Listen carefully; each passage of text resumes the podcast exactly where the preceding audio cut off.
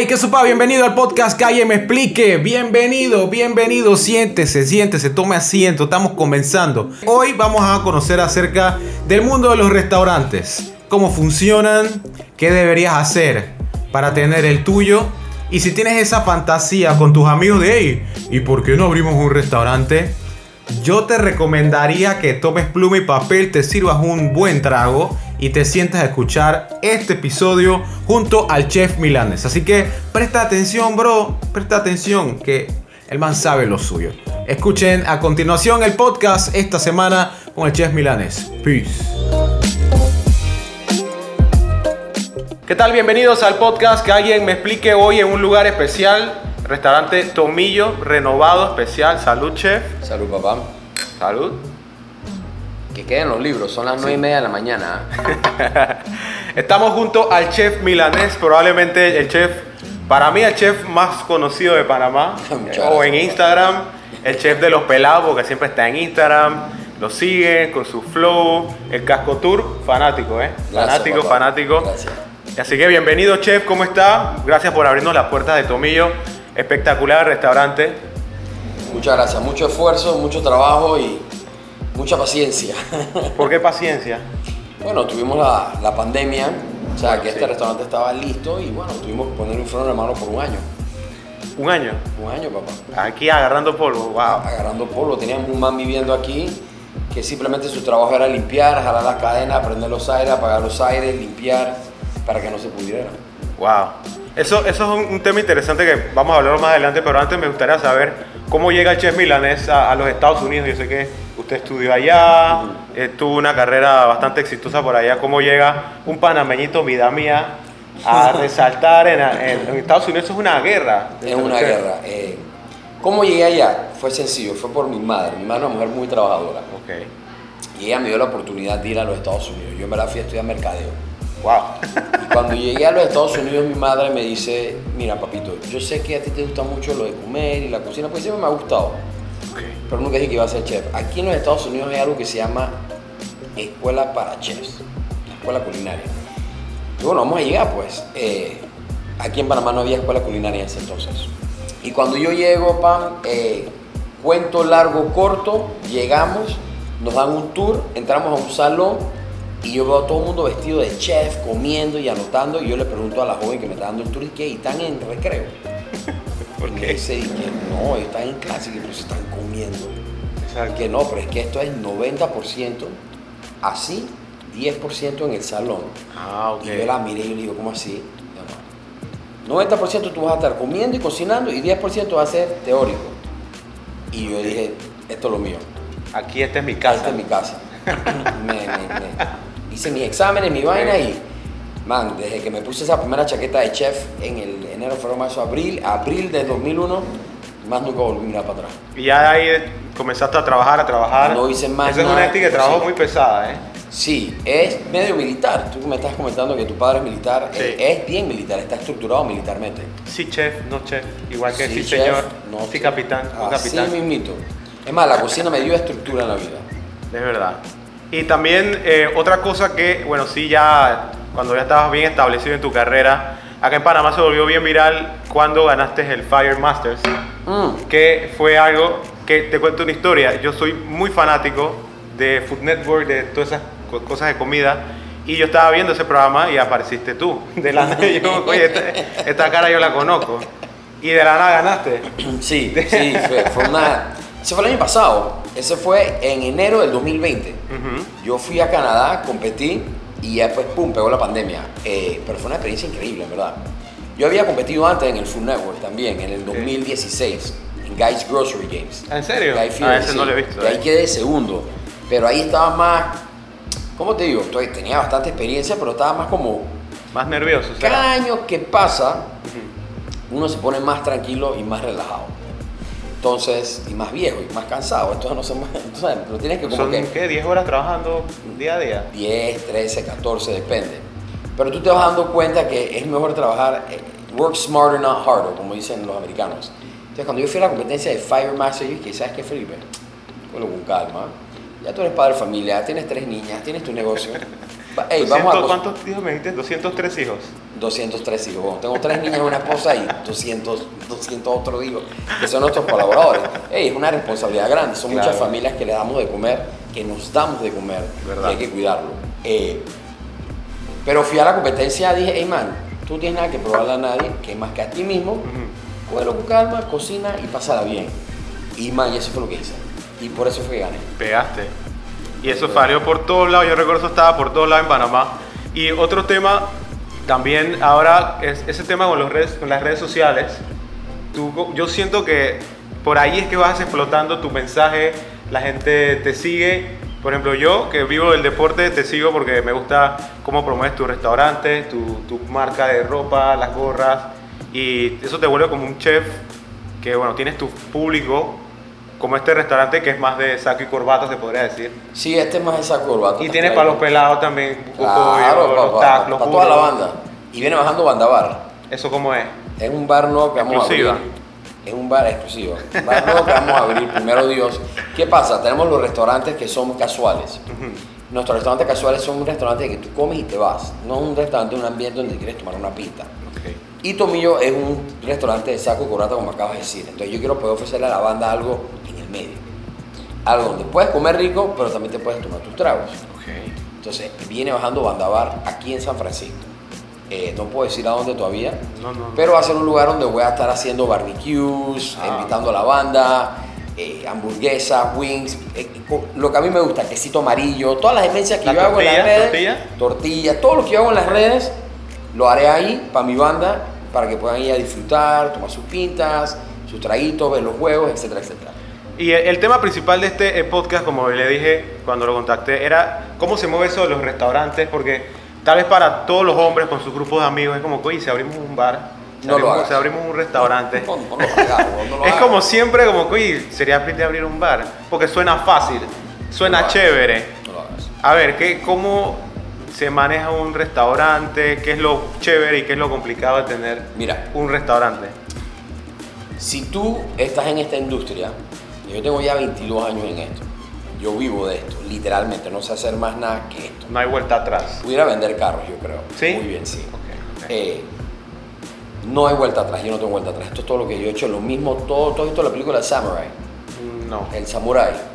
no. Ok, vamos. Te la tienes debo, te tienes la que debo, ver esa la debo. película. Ok, eh, eh, en la cocina hay mucha filosofía de Samurai. ¿Cuál es la filosofía de Samurai? Es disciplina. La disciplina te trae repetición. La repetición te trae consistencia. La consistencia te trae éxito. Y la única manera de hacer eso es hacer lo mismo todos los días. Cierto. Entonces, la gente que no hace eso todos los días, y digamos si yo soy un banquero y tú tienes un negocio de vender llantas y mi otro amigo trabaja en Global Bank. Y todos decimos, vamos a agarrar y vamos a re- recoger 50 mil K y vamos a abrir un bar, porque se ve cool. Yo he ido, man, yo he ido a un par de bares, además tenemos que poner las teles, la vaina, las pintas y va a llegar todo el mundo. Y vamos a parquear y vamos a estar ahí Y todos los vamos a estar y la vamos a pasar bien y es un romance. No, no, no. Abrir un restaurante o abrir un bar es como volver con tu novia tóxica. Wow, ok. ¿Por qué? Porque un momento fue divertido, pero a la bajada sales perdiendo. Siempre. Siempre. Mira, la estadística demuestra que el 75% de los restaurantes bares quiebran Wow. Aquí. en general. En todo el mundo. En todo el mundo. Entonces, esto es incluyendo a personas como Milanés que tienen experiencia. Imagínate a alguien que no tiene experiencia. No sabe sobre costos, no sabe sobre planilla, no sabe sobre electricidad. No tiene idea que solo para abrir las puertas de un lugar de 60 metros requiere que tú al final del mes tienes que facturar mínimo 10K. Wow. Y si no llega a 10K, llegas a 8, son 2K que sale de tu bolsillo. O acumulas deudas con el gobierno. Entonces hay que pensar mucho. Yo le digo a la gente que, mira, a mí, me- a mí me escribió un man por Instagram, me escribe mucho por Instagram y yo le contesto a todo el mundo. Yo sí le contesto a todo el mundo. Me consta, ¿eh? Gracias. eh, me dice, quiero hacer un, quiero hacer un dark kitchen. Yo le digo, ok hermano. Dark kitchen sería como un... Dark kitchen es una cocinita oculta donde tú sacas comida solo para delivery. Mm, Ok. Le dicen Ghost Kitchen también. ghost kitchen, dark kitchen, satellite kitchen, como lo quieras decir, pero una cocina donde no atiendes a gente. Y me dice, "Me- te puedo robar cinco minutos, chef. Le digo, llámame ya. man que no tengo idea de quién es, y va a ver esto y va a saber, y puede decir, y vas a comentar abajo y que es verdad, chef, me lo dijiste. lo primero que le pregunté, hermano, ¿tienes experiencia en el negocio? Me dice, no, le digo, no habrás nada. Te acabo de ahorrar 100 mil dólares. Dame 5K. Mándame 5 mil dólares, pero te acabo de ahorrar 100 mil dólares. No, chef, pero es que mira lo que aquí yo tengo una idea. Yo sé la tu idea, tu idea. Tú, tú vas a hacer un lugar de hamburguesa, wings, y la vas a romper. Soda ya. No, señor, no lo hagas. Le dije, no lo hagas porque vas a perder tu plata. Y le pregunté si él tenía 10 mil dólares al mes para perder. Me dijo que no lo tenía, entonces le dije, bueno, manito, quédate con tu plata. Yo creo que nadie tiene 10 mil dólares para perder. Eso. Entonces le hice el favor y le dije, mándame 5K porque te acabo de ahorrar 100K. Por la hagas. asesoría. No lo hagas, no lo hagas, no lo hagas. Y no es que lo digo no lo hagas porque no quiero más competencia, a mí no me molesta, al contrario. Ahorita mi misión no es prom- promover mi lugar, ahorita mi misión ha sido promover mi competencia, promover a Panamá. Eso es, esa es mi misión nueva ahora. Sí, es verdad. Me, me consta por el, el famoso video también de, del chef Gordon Ramsay. ¿Te contestó? Sí. ¿Te contestó y qué te dijo? No me contestó, él me contestó su gente, ya se hizo un enlace. Su grupo de, Y, de tengo, y públicas. tengo que decirlo que fue también eh, eh, con ayuda eh, del- de la gente del, de- del turismo aquí en Panamá. Ah, qué bien, qué bien, Este, bien. Y ahí va a pasar algo. Ajo, me gusta, me gusta. Ojalá, ojalá pase. Y regresando al tema de los restaurantes, que es algo chévere que sí, por ejemplo, te gusta de esta vida. Ah, no, a mí me encanta. Ojo, si tú estás en este negocio y lo estás es estudiando, como un gusto adquirido entonces. Como cualquier otra cosa, pero este es un estilo de vida. ¿Por qué? Porque es una película todos los días. Tú tienes que acordarte que yo me despierto todos los días y todos los días, yo, nosotros tenemos siete restaurantes, todos los días alguien se puede parar y decir, "Eh, no me gustó tu restaurante, es gallo, no sé. Yo todos los días me despierto a una crítica, a un aplauso y a una cachetada, todos los días. Entonces es un estilo de vida, tienes que tener la piel gruesa. A mí me encanta, porque esto es lo que yo vivo. Sea, yo decidí estar en esta carrera y la verdad que me obsesioné con ella. Me obsesioné con ella, ¿por qué? Porque desde el día que yo conocí la cocina, mi vida cambió. Literalmente, el día que me puse esa primera chaqueta de chef, mi vida cambió completamente para positivo. Me dio estructura, me dio valores, me dio eh, honor, me sentía una persona honorable. Entonces, digo, yo, yo lo amo, de verdad que me encanta, me encanta entrenar a las personas, me frustran mucho los seres humanos, los seres humanos son algo muy difícil, Es verdad. pero me encanta, yo, yo, yo le doy gracias a Dios, de verdad. Y a- acerca de eso de lidiar con personal, Con seres humanos. amoldarlo a tu, imagino, tu disciplina, ¿no? También. ¿Es complicado, más complicado aquí o en Estados Unidos, donde me comentó una invitada, saludos Diana, que acá en Panamá nos hace falta mucho para llegar a ese nivel de estrellas Michelin, Mira. estrellas... Yo, yo entiendo lo que ella dice, lo que pasa es que hay una diferencia entre los Estados Unidos y Panamá. Se llaman culturas, igual Europa, igual Asia, todos estos lugares. Todos somos diferentes. ¿Qué pasa en Panamá? En Panamá, nuestra cultura nació en la cocina de una manera de noche a la mañana. ¿Qué quiero decir? Si hablamos de los grandes chefs que hoy en día todavía son grandes y seguirán siendo más grandes como la chef Cuquita, como Pedro Mazoliver, eh, como Charlie Collins, como Fea Mini, son personas que todavía están activas, están haciendo cosas nuevas. Ellos son los, pioneers de- y, me faltan por mencionar otros chefs, no los puedo mencionar todos, Chef Willy Digelman, etcétera, etcétera. Ellos eran los que eran y todavía hoy en día son lo que son. ¿Qué pasa? Aquí fue de nadie quiere ser chef, a salió el Food Network, ahora es cool ser chef. Sí. No hubo una transición como en los Estados Unidos de poco en poco en poco. ¿Qué pasa? Yo cuando estaba en los Estados Unidos y yo era un cocinero, línea, yo trabajaba, gracias a Dios, yo trabajé en los mejores restaurantes de los Estados Unidos. Eh, cuatro estrellas, Washington Post, New York Times. Yo, con, yo salía a la calle y yo decía, yo soy un, yo soy un cocinero de plancha en, en, en 2941, un, para darte un ejemplo. Y en mi día libre yo salía a los restaurantes y, que, y mis colegas me reconocían y decían, oh, este man trabaja en 2941, Es- no era ni chef, ni su chef, ni nada, solo plancha y decían, hey, vamos a tratarlo bien. Porque era, es algo honorable decir que trabaja en un restaurante grande. Y así va subiendo. Aquí en Panamá, ya todo el mundo quiere ser chef de una vez O tener un food truck. lo que sea, pero no, no disfrutan del proceso y del honor de ser un cocinero. Es algo honorable. Aquí es como que, yo sé, pero no, Pero, ah, no, es que soy junior sous chef o, o soy el encargado. Todo el mundo quiere ser jefe de una vez. Tienes que disfrutar el proceso. Yo fui cocinero por ocho años. Escúchame, ocho años. Eso es que casi un bachillerato.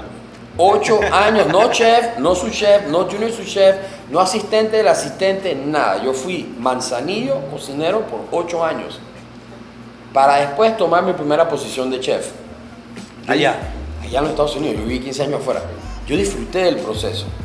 Tienes que disfrutar del proceso. Entonces, ¿por qué aquí todavía no? Porque decir que eres un cocinero aquí en Panamá a veces es como que. mm, cuando en verdad, man, ser un cocinero de alto nivel es algo honorable. Es verdad. Y sí, no paga un carajo, no paga un carajo ni aquí, ni en Estados Unidos, ni en Europa, ni en Asia. Así que a mí nadie me da con ese cuento y que, pero es que en Estados Unidos se gana, se gana un carajo. Yo ganaba nada. Trabajaba, yo trabajaba 80 horas a la semana en un restaurante y me pagaban 40.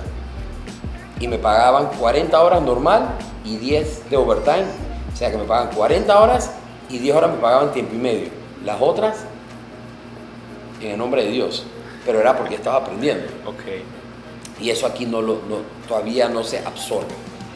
Bueno, es complicado también. Acá la, la cultura es de siempre ser el, el alfa. La cultura de cada- Yo digo que Panamá somos, el pasa que Panamá es Panamá somos eh, guaro y campana. ¿Por qué digo eso? A ver. Porque mira, tú tienes a Panamá, ¿verdad? Yo tuve 15 años donde no vi un carnaval, un año nuevo, una Navidad, una fiesta patria, eh, una Semana Santa, nada. Entonces aquí en Panamá vienen los carnavales, pau, todo el mundo quiere carnavalear. Viene Semana Santa, pau, todo el mundo. Ley seca también. Viene, eh, no, la dice que estoy hablando de todos los días libres que tenemos en Panamá. Ah, ok, ok. Aquí en Panamá hay más días libres forzados que los que yo tenía de vacaciones en Estados Unidos. Ah, Que me daban una semana al año. Y que te fue bien. Y que te fue bien. Después del primer año, te daban una semana de vacaciones. Y si faltaba alguien, te llamaban. Si faltaba alguien, te despiden. Y no- allá no hay décimo, allá no hay con toda esta vaina de que vacaciones acumuladas, no sé qué, es así, ¿ves? Chao que te vi, coge tu cheque y hay una fila de gente esperando por tu trabajo. Eso sí es cierto, eso sí es cierto. Y a- hablando de los food trucks, que es una, es como, se ha vuelto como moda acá en Panamá, está creciendo ese movimiento. ¿Qué tan parecidos a tener un restaurante per se? O sea, un restaurante como este, pues, un lugar. Pero es que no son food trucks de verdad, son restaurantes. Ok, Lo solamente que pasa que. es que la inversión es más baja porque lo pones en un truck. Ujú. Eh, no hay nada de malo un food truck, pero un food truck de verdad es, por ejemplo, yo cuando vivía en DC, un food truck tú lo tenías que seguir. A veces estaba en la 14, a veces estaba en la 18, a veces estaba en la 22, a veces estaba en el en Southwest, a veces estaba en Southeast. Un food truck se mueve. Es un food truck. Eso es estratégico. eso- sí, claro, tú vas moviendo tu food truck. O sea, yo, yo fui parte de la apertura de Pepe, que es el food truck de José Andrés. Eh, si no sabes quién es José Andrés, José Andrés, chef reconocido internacionalmente. Hoy en día el man está alimentando prácticamente al mundo. Eh, debería buscarlo, más un fucking crack. Ok, ok. Yo trabajé para Think Food Group eh, y yo fui parte de la apertura del de el food truck de Pepe. Y es un el food truck es un truck donde tú te montas y dices, hoy estoy en la lucería. Bravo, la gente va a la lucería. Te siguen. Ahora estoy en la Alameda, Pau está en la Alameda. Ahora estoy en Marbella, Pau estoy en Marbella. Ahorita la gente simplemente agarra un food truck, lo pone en un espacio y es un restaurante. O sea que solo porque está en un truck no significa que es un food truck. Un food truck es un, un restaurante que se mueve. Aquí son restaurantes, es, es un container. Y no, no hay nada de malo en eso, para nada. Me parece una inversión inteligente, bastante inteligente. Pero sí me he dado cuenta que hay que estar allí siempre presente. O sea, tienes que estar viendo tu negocio 24-7. Si no eres un buen líder, sí. Si te toca tirar la mano ahí, hacer hamburguesas. Siempre uno tiene que estar. Mira, yo soy el de la regla de lead by example. Yo en este restaurante he limpiado baño, he atendido mesa, he abierto puertas, he limpiado mesa, cocino, hago todo. Todo el mundo siempre tiene que, tú como líder tienes que hacer todo. Pero un buen líder puede dejar su lugar. Yo te hablo de tu mío, yo estuve el ta ta ta, yo me voy de aquí y en la noche tú vas a comer igual, manito. O sea, tú vas a comer la misma comida, la misma atención, porque yo tengo un equipo que me respalda. Yo no soy nada sin mi equipo. Cierto. O sea, mi equipo lo es todo. Una persona solo no lo puede hacer. Imagínate yo cocinando en siete restaurantes a la vez. Es No, imposible. imposible. O haciendo los pedidos, o el inventario, o costeando la comida. Nada de eso. Yo tengo un equipo bravo de Boston. Y para el tema del inventario, ¿qué tan complicado es ese tema? Bastante. Y si involucras licor, se duplica. Todo, duplica. todo. Tú necesitas. Mira, yo te puedo, yo te puedo vender una hamburguesa y tú te puedes comer una hamburguesa. Yo no te puedo meter tres hamburguesas en la boca. pero te puedo meter seis pintas. Tú necesitas el guaro. Para, para que un lugar haga dinero necesitas el guaro. A menos que seas un fast casual como un pollo, que simplemente pides tu pollo y te vas. Sí, porque todo, el, el, el guaro mueve todo, ¿verdad? Es increíble. En Panamá. Lo facilita todo. Panamá. Porque la gente llega y vamos tomando una pinta y a la hora te da hambre y caes en el juego. Ah, como te digo, yo te meto cinco pintas, pero no te puedo meter cinco hamburguesas. Es verdad. Es falso. Y yo abro la pinta y te la sirvo y ya. La hamburguesa, pido el pan, el la cocina, el gas, la vaina, el queso, tan, tan, tan, tan. Cierto. Y continúa con este tema de los restaurantes. Yo sé que dijiste que si no tienes experiencia no abras un restaurante. No lo hagas. Pero sí, vamos a hacer, vamos a decir que hay cinco amigos que, bueno, uno estudió chef en, en Estados Unidos, uno administración de empresas, están bien preparados. ¿Qué, qué consejo le darías tal vez un ABC para tener un, un buen restaurante? Ok, Para A. iniciar- A, tienes que tener un socio operativo, ¿Qué es eso? un milanés. Yo tengo inversionistas, Ok. ¿verdad? Tienes un socio operativo. Ah, ok. Ese, es el que, ese es el que va a manejar el barco. Vamos a imaginarnos un, un barco. Entonces está el capitán. ¿Quién va a ser el capitán de la vaina? El que va a estar ahí todos los días manejando el barco. A. B. Necesitas buen socio. Socio capitalista. Que tengan dinero, no de ahorro, sino dinero que puedan decir, si nos va mal, mi familia todavía come. Eso es B. Muy importante. Es tan importante como el A. Yo tengo un socio B tengo un socio B excelente, tengo uno específico que es, es mi socio en todo y aporta mucha inteligencia al negocio. Ese es el B, es tan importante como el A. Y el C, paciencia. Porque esta vaina no se abre y no es que te llenes de plata, esto es paciencia, paciencia. Por eso el B es tan importante. Si yo te digo a ti vamos a invertir y vamos a abrir un futuro, tú me dices, Pipe, tengo 20k. Yo te voy a preguntar, si tú pierdes esos 20k, ¿te van a doler? Sí, pero ¿va a comer tu familia? No, no lo inviertas. ¿Tienes 20k? Sí, ¿los vas a? ¿Te doler? Sí, ¿va a comer tu familia? Eso es una plata extra. Vamos para encima. Ok. Y para el tema de la marca de restaurante, o sea, cómo venderlo, eh, ¿qué tú recomiendas? Tal vez métele duro a las redes sociales o haz un dos por uno o... Historia. Historia es más importante. Nadie quiere escuchar una marca, nadie quiere escuchar una promoción, es una historia. Todo, todo se basa en una historia. ¿Cómo nació el lugar? ¿Quién está detrás del lugar? ¿Por qué pasó? Una historia, una película. Todos los días, todos los restaurantes tienen que tener una película. ¿Cómo nació? ¿De dónde nació? ¿Por qué? Eh, por ejemplo, Buco Pollo, eh, el papá de los pollitos, Mm. La nube de ajo, tiene una historia. La palangana, aquí se come con cuchara. Eh, eh, Juan Tomillo tiene la historia del chef que se fue de Estados Unidos por 15, se fue de Panamá por 15 años y regresó a su país, tacataca, tacatucu, tu- todo es una historia. Una historia real, no es que la inventen, una historia real.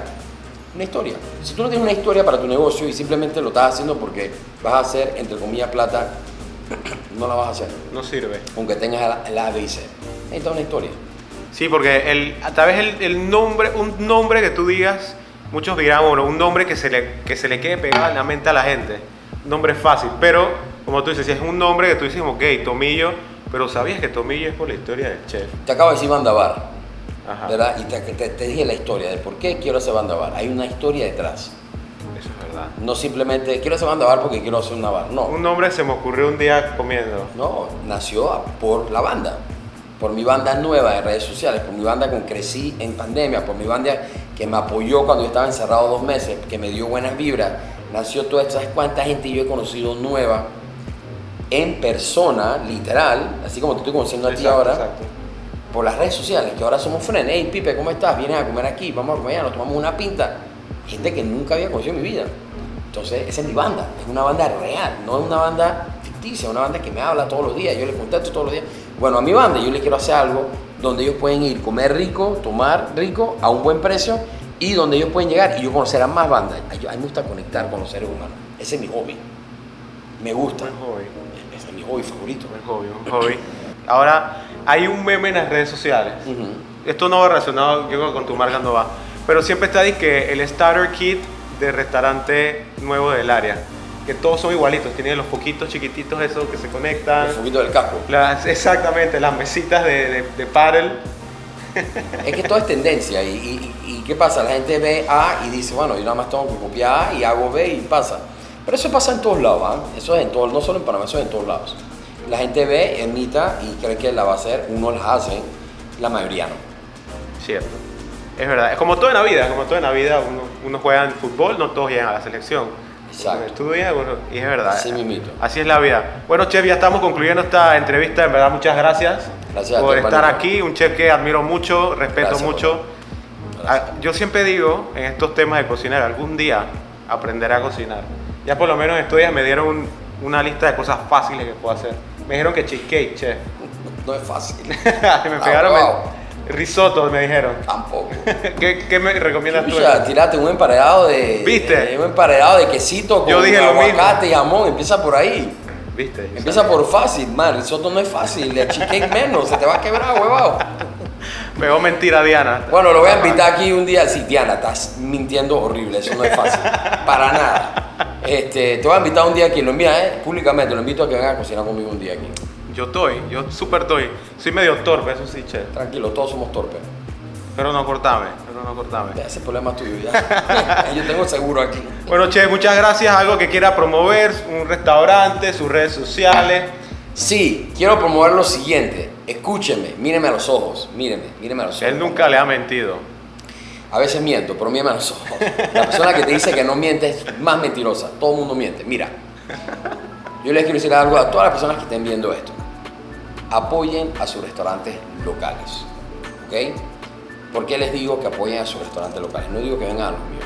Si vienen, belleza, bendición. Apoyen a sus restaurantes locales y les digo por qué. Porque esta industria le da de trabajar a muchos seres humanos. A muchos. Muchas personas dependen de que ustedes entren a un restaurante e inviertan su felicidad en ese restaurante. Así que si les puedo decir algo es, por favor, apoyen a sus restaurantes locales, salgan, coman, disfruten y si a algún lugar les va mal, en vez de reventarlos en las redes, tómense el tiempo, llamen al dueño y hablen con él personalmente. Si ya el dueño es un cara de pi, hagan lo que tengan que hacer. Pero antes de reventarlo en las redes, por favor, traten de hablar con el dueño. Ese es mi mensaje para ustedes. ¿Cómo te dice usted? Peace. Peace. Peace. Muchas gracias, chef, por abrirnos las puertas de Tomillo, excelente restaurante. Si usted tiene alguien especial con quien ir, se lo recomiendo. Vayan a Tomillo, que es un restaurante que está espectacular. 15 de 10 para todos los involucrados en ese, en ese restaurante. El tema de la semana, también, que preferí dejarlo para el último porque es un poco extenso. La salida de Messi, muchos se preguntarán, Julio, ¿cómo estás? Porque para nadie es un secreto que yo le voy al Barça. No, hay, hay videos, hay evidencia, hay camisas, hay de todo que yo le voy al Barça. Y ha sido muy triste. Entiéndame, que alguien me explique, dirán muchos, por qué es tan difícil, por qué han visto tantos hombres y mujeres llorar por un hombre irse de un club. Bueno, han sido 20 años. 20 años de ver a un futbolista con un mismo uniforme, alguien que ves todos los fines de semana hacer fantasías en el terreno y de repente por una falla administrativa, bueno, dos seguidas, porque el año pasado también, se va, se va del club y ya termina todo, termina todo. Todo se derrumbó. Quería explicar eso, pero, pero bueno, ustedes creen que es mentira esto, pero no, la verdad es que le pega, ¿eh? le pega a los fanáticos. Esto pone triste a cualquiera. Me despido antes de ponerme a llorar aquí, así que Messi, muchas gracias por todo. Y muchas gracias a ti por ver este episodio del podcast que alguien me explique. Hasta luego, voy a, voy a ver highlights de Messi. Chao, chao, chao.